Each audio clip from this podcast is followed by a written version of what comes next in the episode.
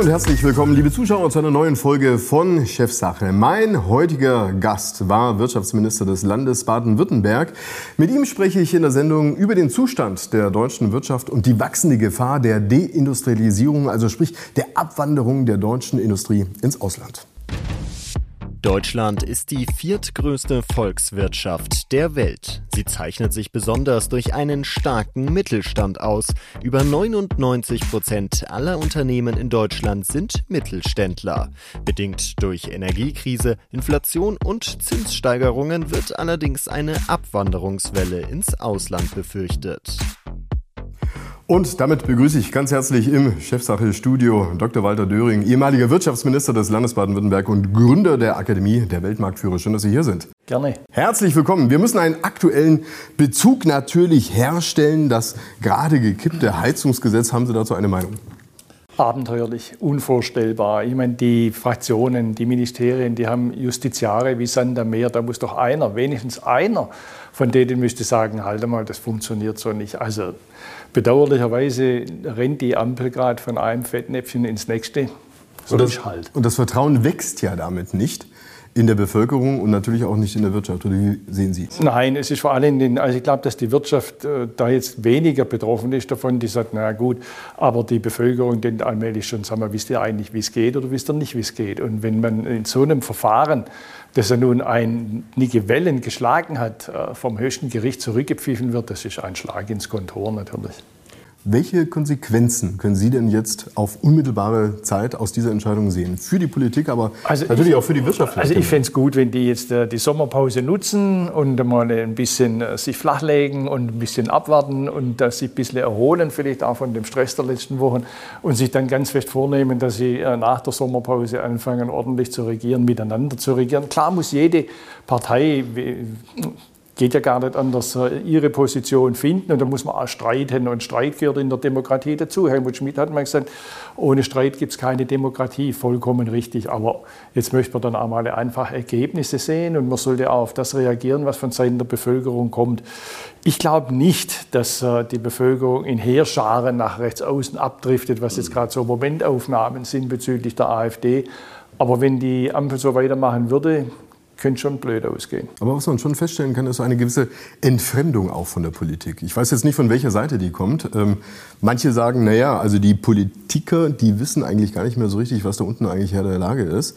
Äh, andere sagen, naja, also man kann einfach nicht mehr den Laden sozusagen steuern aufgrund der gewachsenen Komplexität der Welt da draußen. Nee, das halte ich für, also wer, wer das so sieht, der sollte raus aus der Politik. Ich meine, dann muss halt irgendwo hingehen, wo es einfach ist. Aber ähm, die Entfremdung ist das, was mir am meisten Sorge macht. Also wenn man sich nicht mehr orientieren kann an dem einen oder der anderen in der Politik, dann wird es meiner Meinung nach schwierig. Und äh, das ist sicher eine Aufgabe von denen, die die Führung in der Ampel und in ihren Fraktionen und ihren Parteien haben.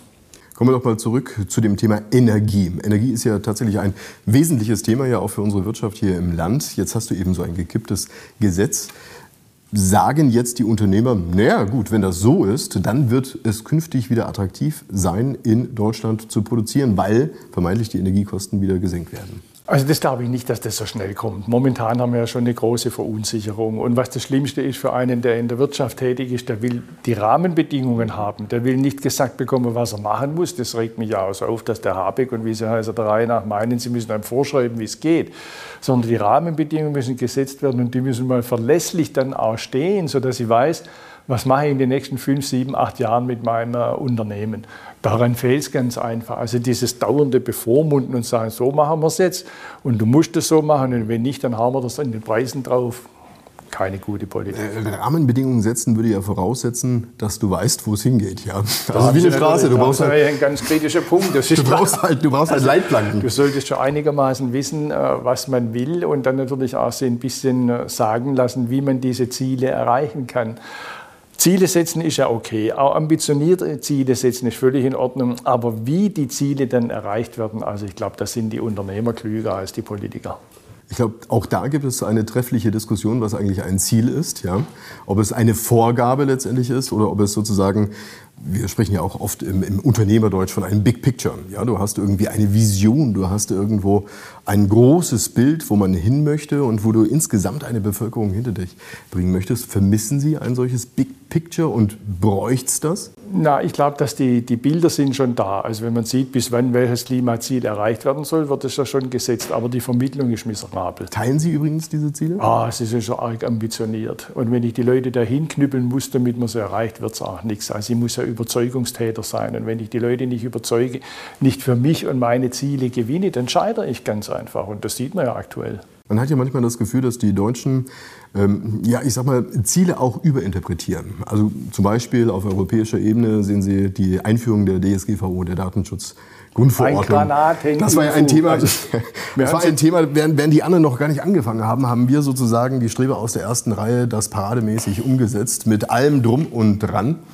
Liegt das uns im Blut, dass wir es einfach immer zu gut wollen? Also ich glaube, wir sind manchmal ein bisschen die Streberle, die meinen, sie ja, müssen genau. jetzt in der ersten Reihe sagen, Herr Lehrer, ich weiß was und so machen wir es.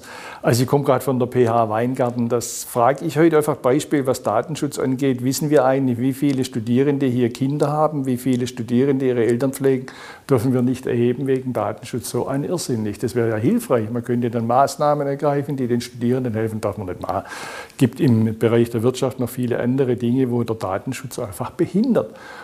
Und vor allen Dingen, ich habe gar nichts dagegen, Datenschutz muss sein, keine Frage, aber wenn er bei uns überzogen ist und in anderen Ländern und Regionen eben nicht, dann mache ich was, was uns schadet. Und da, da würde ich dann schon als Politiker mal sagen, also nicht Dinge machen als Vorreiter, als Oberstreber und damit Schaden im eigenen Land anrichten. Das verstehe ich nicht unter guter Politik. Aber es scheint ja tatsächlich Muster zu sein, ja? Also ob es die DSGVO ist, ob es jetzt die Klimaziele sind oder ob es auch andere Rahmenbedingungen sind. Das Verhalten scheint ja immer ähnlich zu sein. Es gibt gibt irgendetwas, was zu tun ist. Und wir interpretieren das auf unsere gründliche deutsche Art und Weise. Und am Ende kommt irgendein Murks raus, große Verunsicherung, insbesondere bei der Bevölkerung und eben wiederum bei der Wirtschaft. Wie kriegst du das raus? Also gegen Voranmarschieren muss man nicht grundsätzlich was haben. Nur wenn ich voranmarschiere, muss ich ja schauen, dass jemand hinter mir ist. Also das heißt, ich muss die Leute mitnehmen können. Und äh, also ich habe das früher im, im Wirtschaftsministerium hatte ich einen Beraterkreis um mich herum. Das waren führende Köpfe aus der baden-württembergischen Wirtschaft. Und das hat mich vor dem einen oder anderen Fehler, nicht vor allen, wie ich zugeben muss, aber vor dem einen oder anderen Fehler doch bewahrt. Und da kann ich nur empfehlen, hört auch mal auf andere. Hin und wieder staunt man, dass andere auch was wissen. Dieses Hören wollen, vermissen Sie das? Ich habe den Eindruck, dass es daran teilweise fehlt. Also der, der Habeck ist ja ein kluger Mensch insgesamt so, aber ich glaube, er hat an der einen oder anderen Stelle seinen Dickkopf ein bisschen heftig durchgesetzt und war entweder beratungsresistent oder hat bewusst keine Beratung herangezogen. Ihm wäre sicher manche Panne erspart geblieben. Mal unabhängig von der Person. Man hört immer wieder, naja, es ist eigentlich völlig Wumpe, wer da oben ist, ob das jetzt ein Habeck ist oder auch ein Lindner oder ein Scholz oder wer auch immer die tun eigentlich immer mehr oder weniger das Gleiche. Können Sie das auch feststellen? Nein, nein, also da widerspreche ich entschieden. Es ist überhaupt nicht egal, wer da vorne dran ist. Es gibt Gewinnertypen, die halt Leute mitnehmen können. Es gibt welche, denen das nicht so sehr gelingt. Es gibt welche, die enorm überraschen, wenn sie plötzlich im Amt sind. Also mich hat zum Beispiel ganz offen die Frau Baerbock mächtig überrascht. Die teilt bei weitem nicht feministische Außenpolitik. Es gibt gute und schlechte Außenpolitik, fertig. Aber sie positioniert sich sehr klar. Sie hat eine wesentlich klarere Sprache, einen klareren Kurs, als sie das im Wahlkampf zu erkennen gegeben hat. Es gibt Leute, die im Amt wachsen, es gibt Leute, die im Amt versauern. Lassen Sie uns mal über den Zustand der deutschen Industrie und des deutschen Mittelstands sprechen. Gibt es denn den Zustand, den man jetzt äh, irgendwie festmachen kann aus Ihrer Sicht? Ich würde da wirklich trennen bezüglich der medialen Beobachtung und der tatsächlichen. Also die mediale Beobachtung hat, pardon, wenn ich das so sage, so immer ein bisschen Interesse daran äh, zu sagen, also da was, äh, was nicht gut ist, hier kriselt da ist irgendwas im Argen einerseits richtig, andererseits muss man auch Erfolge sehen, die wir haben. Und die deutsche Wirtschaft und vor allen Dingen die Familienunternehmen sind sensationell gut. Da können Sie den Stiel nehmen, da können Sie den Wirt nehmen, da können Sie die Trumpf und die Bernerson, wie sie alle heißen, die Vorzeigeunternehmer bei uns im dann bis runter zu kleineren natürlich auch die ein unglaubliches Verantwortungsbewusstsein haben, ihren Mitarbeitern und Mitarbeitern ihrer Region gegenüber. Ein Beispiel, Trumpf Frau Leibinger Kammüller 380 Millionen Invest vorgestern verkündet in Baden-Württemberg in den nächsten Jahren. Also das darf man vielleicht auch mal in den Mittelpunkt einer Berichterstattung rücken und nicht nur, dass jetzt alles nach Amerika rennt. Natürlich ist der Inflation Reduction Act ein Wahnsinnssubventionsprogramm mhm. und bedauerlicherweise haben die Deutschen mittlerweile die meisten Investitionen in den USA von 140 Ländern im Vergleich, seit es den IAA gibt. Aber der Hauptteil sitzt nach wie vor fest da. Familienunternehmen sind verankert. Sie sind einfach da und sie gehen nicht einfach mit dem ganzen Zeug plötzlich weg. Trotzdem ist natürlich eine Riesengefahr, wenn ich bei den Energiepreisen ständig Ganz oben drauf sattel und wenn ich bei den Lohnnebenkosten ständig oben drauf sattel, wenn die Infrastruktur im Argen liegt, dann muss man sich einmal überlegen, wo geht es eigentlich für mich und mein Unternehmen noch weiter. Das heißt, Bundesrepublik Deutschland Ampel schaut mal hin, woran liegt es. Bildung ist ein Riesenthema. Mhm. Also wenn man dauernd liest, dass die Leute nicht mehr ausbildungsfähig sind.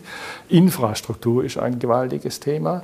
Und ich meine, wenn schon Subventionen, dann in dem Bereich Innovationen. Wir müssen immer besser sein als der Rest der Welt, damit wir unsere Preise, die immer höher sein werden, auch durchsetzen können. Lassen Sie uns nochmal über das Thema Deindustrialisierung sprechen. Also können Sie denn das feststellen, dass genau selbiges stattfindet? Also sprich, dass eben Industrieproduktionen ins Ausland verlagert werden? Also in Teilen gibt es das. In ja, welchen Branchen denn beispielsweise? Quer durch. Also Sie können jetzt nicht sagen, die machen es nicht. Das mache ich bei Maschinenbauern, bei Automobilbauern etc. macht man das auch. Also ich habe jetzt gelesen, dass VW mächtig in, in den Staaten investiert, mhm. dass Maschinenbauer das in Teilen machen. Aber jetzt schauen Sie mal, was man auch wieder gegenhalten muss. Also wenn Tesla in Brandenburg eine Fabrik hinstellt, wenn Intel völlig idiotisch übersubventioniert in der Bundesrepublik Deutschland äh, investiert und dort eine Fabrik hinstellt, dann gibt es schon auch Bewegungen bei uns. Was spricht nach wie vor für uns? Wir haben eine meine ich, doch ziemlich große Rechtssicherheit. Das ist schon mal ganz wichtig. In der Regel kommt bei uns der Strom tatsächlich, wenn du ihn brauchst und fällt nicht einfach aus und damit ist die Produktion weg. In der Regel haben wir nach wie vor gut ausgebildete Fachkräfte, Arbeitskräfte. In der Regel sind wir innovativ und wir sind auch eine, eine Wirtschaftsindustrienation, die seit vielen Jahrzehnten internationalisiert ist. Das sind schon eine enorme Zahl von Vorteilen und die muss man eben auch nutzen.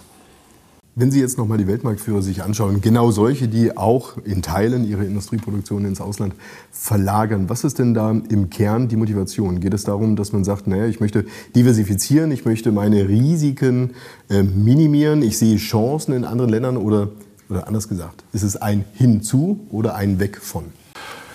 Also wenn Sie Weltmarktführer sind, müssen Sie ja über 50, 60 Prozent im Export haben. Sonst können Sie nicht Weltmarktführer sein, wenn Sie nur im eigenen Berit äh, machen, ist klar. Und dann müssen Sie oftmals in den Märkten präsent sein, in denen Sie verkaufen und Ihren enormen Exportanteil, bzw. Umsatzanteil am Export haben. Deswegen ist es vollkommen normal, dass die in der ganzen Welt unterwegs sind. Und ich glaube nicht, dass wir eine Deglobalisierung haben, was ja manche aussagen, sondern im Gegenteil, ich glaube, dass die Globalisierung zunimmt.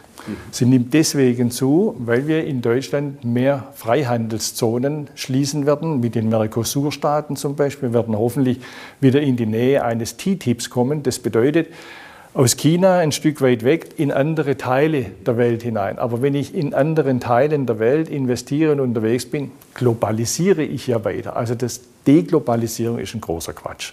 Einfach Stuss widerspricht allen Erfahrungen, die momentan da sind. Wir werden weiter internationalisieren. Gerade als wir 84 Millionen Hansel, die wir hier sind, hm. sind wir auf die ganze Welt angewiesen. Nicht Indien 1,4 Milliarden, China 1,4 Milliarden. Ja, wovon wollen wir denn leben? Von dem, was wir bei uns hier verkaufen, da werden wir nicht weit kommen damit. Und deswegen, die Globalisierung setzt sich fort. Deindustrialisierung. Also man versucht dagegen zu steuern mit dieser Wahnsinnssubvention von 10 mhm. Milliarden bei Intel. Wahnsinnig schwierig, einem Mittelständler, der 100.000 Euro braucht, zu sagen, kriegst du nicht. Mhm. Da sagt er ja, wieso, dann gibt es 10 Milliarden nicht und ich kriege die paar Euro da nicht. Schwierige Geschichte. Ich glaube, man hätte Intel anders bekommen. Man hätte da hart bleiben müssen und sagen, jetzt wollen wir mal sehen, was ihr macht. Nicht? Und wie weit sind die Arbeitsplätze gesichert und wie weit ist die Fortsetzungsproduktion und die Zulieferer mhm. gesichert, damit dieser Irrsinnsbetrag von 10 Milliarden sich auch tatsächlich für uns arme Steuerzahler irgendwann einmal lohnt und wir was davon haben. Deindustrialisierung Wir werden weiter die besten Maschinen der Welt bauen, wir werden weiterhin hervorragende Automobile bauen, wir werden weiterhin in der ganzen Welt Produkte anbieten können, die nur wir so gut machen.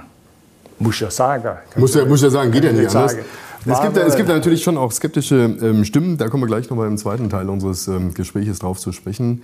Und auch sprechen wir über die Frage, ob, wenn es denn so wäre, ob es denn eigentlich so schlimm wäre für die Wirtschaft. Dazu gleich mehr, liebe Zuschauer, hier bei Chefsache. Und damit herzlich willkommen zurück, liebe Zuschauer, bei Chefsache zu Gast im Studio ist Dr. Walter Döring, ehemaliger Wirtschaftsminister des Landes Baden-Württemberg. Wir sprechen über die wachsende Angst vor einer Deindustrialisierung in Deutschland. Sie haben das ganze Thema relativiert und haben gesagt, naja, also die Wirtschaft, die ähm, wird auch weiterhin stabil sein und wir werden weiterhin eine starke Industrieproduktion haben. Was macht Sie da so sicher?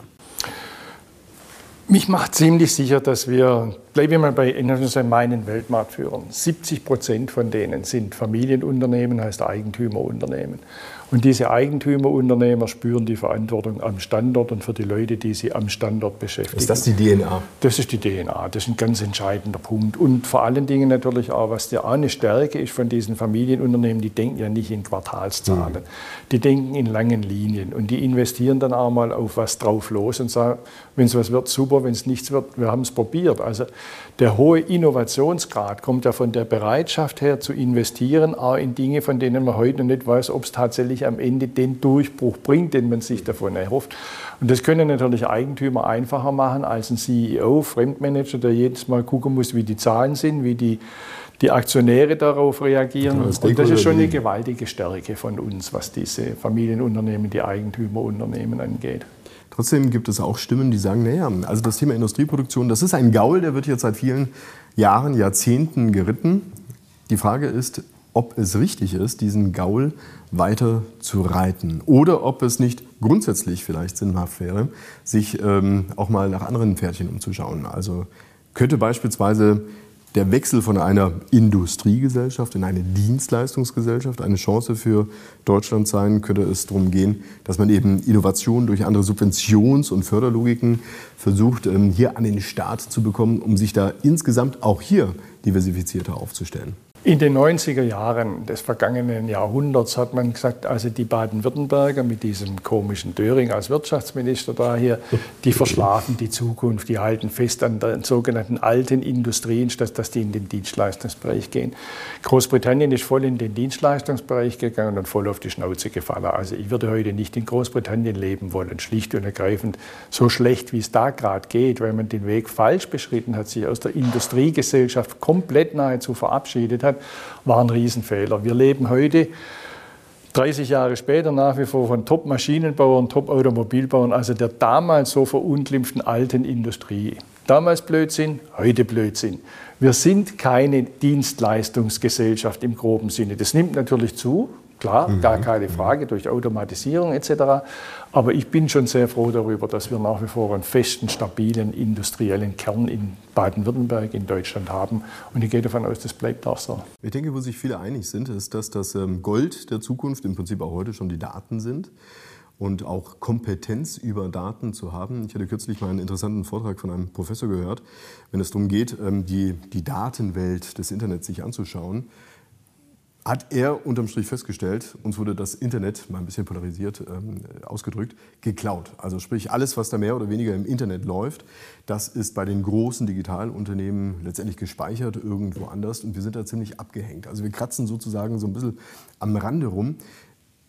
Sehen Sie das auch so und könnte es eine Chance sein, beispielsweise auch für ein Europa, federführend mit Deutschland? Das ist ja auch immer die Frage, wer hat jetzt hier sozusagen die Flagge in der Hand? Ja, also wir haben manche, manche Entwicklungen haben wir vielleicht äh, verschlafen, ist hart gesagt, aber sind äh, nicht an der Spitze gewesen wie bei manchen anderen Themen, wie wir vorhin gesagt haben. Aber wenn ich mir jetzt mal ein Zukunftsthema anschaue, Quantencomputing zum Beispiel, sind wir in Baden-Württemberg, kommen wir wieder auf Trumpf und anderen, die da im Start-up-Bereich unterwegs sind, exzellent aufgestellt. Wir haben Forschungsinstitute, die weltweit allerhöchste Anerkennung genießen. Und deswegen glaube ich nicht, dass wir auf ewig äh, hinten dran bleiben, jetzt was den Datenbereich angeht. Wir werden im Quantencomputing deutlich aufholen, da bin ich felsenfest davon überzeugt. Und aus dem Bereich und aus anderen heraus werden sich neue Entwicklungschancen Chancen auch ergeben. Und es wird durch die Internationalisierung der Zusammenarbeit noch viel mehr Chancen geben. Europa. Wir haben ja keinen Binnenmarkt. Wir hätten den größten Binnenmarkt der Welt. Hm. Wir haben ihn nicht. Wir haben zwar eine Europäische Union, gar keine Frage, aber machen Sie mal heute Geschäfte mit Frankreich oder mit, äh, mit anderen europäischen Ländern. Sie verzweifeln beinahe. Und wenn wir uns endlich den Ruck geben würden, zu sagen, lass uns einen wirklichen europäischen Binnenmarkt schaffen, diesen Riesenmarkt mit all den Chancen, dann sind wir tatsächlich der sogenannte fünfte Block neben Indien, China, Russland, USA, dann haben wir eine Chance. Wenn wir das verpennen und bei uns 27 Zwerge weiter vor sich hinwursteln, dann wird man natürlich keine Chance haben. Aber wir haben es in der Hand. Man hört das immer wieder auch aus der Startup-Welt. Die Unicorns, die, die, die Milliardenunternehmen und so weiter, die bewegen sich eben nicht hierzulande, sondern die gehen eben auf einen englischsprachigen Markt, also allen voran natürlich auch die Vereinigten Staaten, weil dort ähm, verschiedene Dinge zusammenkommen. Du hast zum einen erstmal nicht eine ähm, Diversifikation von Sprachen, du hast nicht äh, verschiedene Gesetze und so weiter, du hast natürlich ganz andere Skaleneffekte, was deinen Konsumermarkt sozusagen angeht und was auch viele sagen, du hast unfassbar viel Kapital im Markt. Das sagen zumindest solche, die, die groß werden wollen, hast du hierzulande nicht. Stimmt das? In Teilen. Also ist aber auch wieder so ein Klischee, nicht die Unicorns, die gibt es alle nur in Amerika. Wir haben in Deutschland drei Dutzend Unicorns. Weiß bloß niemand. Nicht? Wo liegt das? Man weiß es nicht. Es liegt einfach daran, dass die Medien wenig, zu wenig darüber berichten. Wir haben sensationelle Unicorns, die in den letzten Jahren entstanden sind. Ich habe mal neulich in einem Aufsatz geschrieben, das Unicorn ist in Deutschland zum Herdentier geworden. Weil wir so eine enorme Entwicklung hatten. Die bröckelt gerade etwas. Und in den vergangenen Jahren hat nie gestimmt, dass es in Deutschland an Geld fehlt. Völliger Unfug. Es fehlt nicht an Geld. Geld ist in rauen Mengen da. Nur die 87. App, die dir aufzeigt, wenn du deinen Kaffee machen sollst, die braucht kein Mensch mehr. Und du brauchst nicht der 87. Lieferdienst, der dir was weiß ich was von irgendwo herholt, sondern brauchst halt ein paar intelligente Sachen. Aber nochmal, Unicorns in den letzten Jahren entstanden so viele wie nie. Mhm. Wir haben ein DK-Korn, 10 Milliarden Bewertung etc. etc. Was wir jetzt brauchen, ist, dass wir den Unicorns die steuerlichen Rahmenbedingungen geben, dass sie leben können. Bei der Mitarbeiterbeteiligung, bei der Versteuerung bezüglich der Ausschüttungen, wenn das Zeug mal eines Tages verkauft wird. Christian Lindner ist ja da dran. Bisschen spät, aber immerhin, es kommt. Und das sind die Rahmenbedingungen, die man dafür braucht. Was ich unterm Strich bis jetzt mitnehme, ist, dass es äh, bei weitem nicht so schwarz ist, wie manche, meinte ich auch die Medienhäuser, die Welt malen. Hm, was glauben Sie denn, woran liegt das? Also, dass einerseits die Medien auf diese vielleicht negativen Nachrichten gehen, aber ich sehe schon auch auf der anderen Seite eine gewisse Verpflichtung, derjenigen, die eben positive Geschäfte machen, die positive Schlagzeilen schreiben, eben auch in die Öffentlichkeit zu geben. Oder andererseits, wissen Sie, diese, diese berühmte Medienschelte finde ich auch immer ein bisschen kurz gesprungen, weil auch eine Handlungsempfehlung auf der anderen Seite ja sein Nein, sollte. war ja gar keine Medienschelte. ich will nur, nur sagen, also, wenn Sie es machen würden, ist auch in Ordnung. Wir haben ja aus Politik, Wirtschaft und Wissenschaft auch genügend beschissene Argumente geliefert, wo man nur wirklich sagen muss, also so doof muss sein, nicht kein Wunder, dass du dann die Huge voll kriegst. Vollkommen klar. Aber man muss eben auch mit den positiven Dingen gegenhalten. Was mir fehlt, ist ein, ein positiver Verkäufer. Mhm. Sowohl in der Politik als auch in der Wirtschaft. Es fehlt auch im Übrigen in der Wirtschaft insgesamt fehlen noch diese Größen wie früher Hans-Peter Stiel und Bertolt mhm. Leibinger oder aber auch äh, andere wie Merkel, noch weiter früher von Bosch, die einfach die Stimme erhoben haben. Also momentan habe ich das Gefühl, der Einzige, der das ist, so in der, in der medialen Wahrnehmung ist Wolfgang Grupp. Ich hatte ihn mehrfach auch schon in diversen Gesprächen. Es ist immer wieder erstaunlich, gerade in sozialen Netzwerken, was dann an Kommentaren kommt. Ja. Ein super Unternehmer, genauso ja. und so weiter. Was halten Sie von Also der, der Grupp macht das natürlich ein bisschen arg laut, aber inhaltlich gut. Ich meine, Joe Käser von Siemens war einer, der fantastisch die Stimme erhoben ja. hat. Der Grupp ist ideal und ganz wichtig für den mittleren und kleinen Mittelstand. Denn da ist er das Sprachrohr, überhaupt keine Frage. Was bei Gruppen natürlich fehlt, naturgemäß, das ist natürlich schon der Blick über den berühmten Tellerrand hinaus. Mhm. Also die Internationalisierung ist einfach nicht sein Thema, gar kein Vorwurf. Was soll der über Internationalisierung reden? Der verkauft kein Hemd in China. Aber da muss natürlich dann eine Leibinger Kammüller, da müssen die Würz und die Berners dieser Welt, die müssen sich da dann zu Wort melden. Und das fehlt mir ein bisschen. Also diese Arbeitgeberverbände, ich meine, die waren früher stärker. Heute sind die mhm. in, in freundschaftlicher Verschlafenheit keine wirklichen Impulsgeber. Kommen wir dann ähm, zu dem Thema, das Sie heute machen, die Akademie der Weltmarktführer. Ist das so ein bisschen auch der Ansatz gewesen, den Sie da verfolgen, zu sagen, ich bin jetzt nicht mehr sozusagen auf der Seite des politischen Schreibtischs, sondern auf der anderen Seite und helfe auch solchen Unternehmen eine gewisse Sichtbarkeit zu erzeugen? Was war die Motivation? Das also ein ganz entscheidender Punkt. Wir haben so viele fantastische Weltmarktführer. Es gibt in keinem Land so viele Weltmarktführer wie in Deutschland. Hm. Nach wie vor. Und trotzdem lese ich, wir saufen ab. Also einfach Unfug. Nicht? Es gibt nirgends so viele Weltmarktführer wie in Deutschland. Es gibt nirgends so viele wie in meiner Heimatregion. Nirgends so viele wie in Baden-Württemberg. Und das muss man einfach darstellen, das muss man sichtbar machen, muss zeigen und den Leuten damit auch Mut machen und sagen, schaut mal an, was wir hier für Leuchttürme haben. Das ist die Motivation. Abschließende Frage, haben Sie jemals es bereut, nicht mehr auf der Seite der aktiven Politik zu sein, sondern eben jetzt doch vermeintlich eher auf der Seite der Wirtschaft? Also es hat beides äh, tolle Seiten. Also in der, Was fehlt Ihnen? Was in fehlt der Ihnen Politik war natürlich schon grandios. Wenn Sie auf Delegationsreisen 30, 40 Unternehmer dabei hatten, da erfahren Sie enorm viel. Stichwort erfahren. Ich erfahre heute aus der Wirtschaft mehr als als Minister, muss man hm. ganz nüchtern sagen. Das Minister, ist, ja. Ministerbesuche sind in der Regel was Künstliches. Nicht? Da kommt der Minister anmarschiert und dann wird der Stab vorbereitet und da wird dann auf Zeug erzählt.